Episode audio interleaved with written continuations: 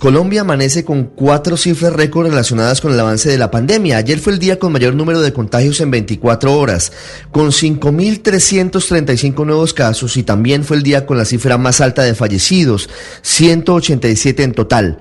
También hay noticias relativamente esperanzadoras. Primero tuvimos el día más alto en número de pruebas analizadas, 21.562 en total, y fue el día también con más pacientes recuperados, 2.638.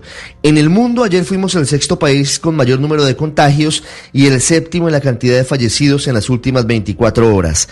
A medida que nos acercamos al pico de la pandemia, aumenta la presión sobre las unidades de cuidados intensivos en varios departamentos del país. Chocó, La Guajira y Nariño están a portas de declarar la alerta roja, así como en Montería, en Barranquilla, en Cartagena, en Cali, en Bogotá, en promedio, la ocupación es superior al 80%. Medellín y Antioquia, que habían tenido un desempeño positivo durante la pandemia, también comienzan a sufrir tensión por la alta ocupación de sus unidades de cuidados intensivos. En el caso de Bogotá, ayer tuvo cifra récord de contagios con 1.607 y también reportó 38 muertos. Desde el 6 de marzo, la capital del país reporta 42.347 contagiados. Eso es una tercera parte del total de casos de COVID-19 que ha tenido el país. Y a pesar de la instalación de gran parte de los ventiladores entregados por el gobierno a la alcaldía de Bogotá, el avance de la pandemia hace que esos dispositivos no den abasto.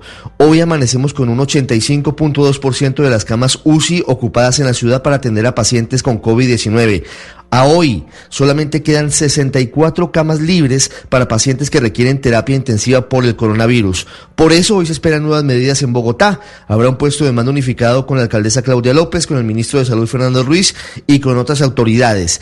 No se descartan nuevas cuarentenas sectorizadas. Personas cercanas a las decisiones podrían señalar que Bogotá estaría dividida en ocho grandes zonas de acuerdo a la incidencia del coronavirus, al número de contagios y al número de personas fallecidas.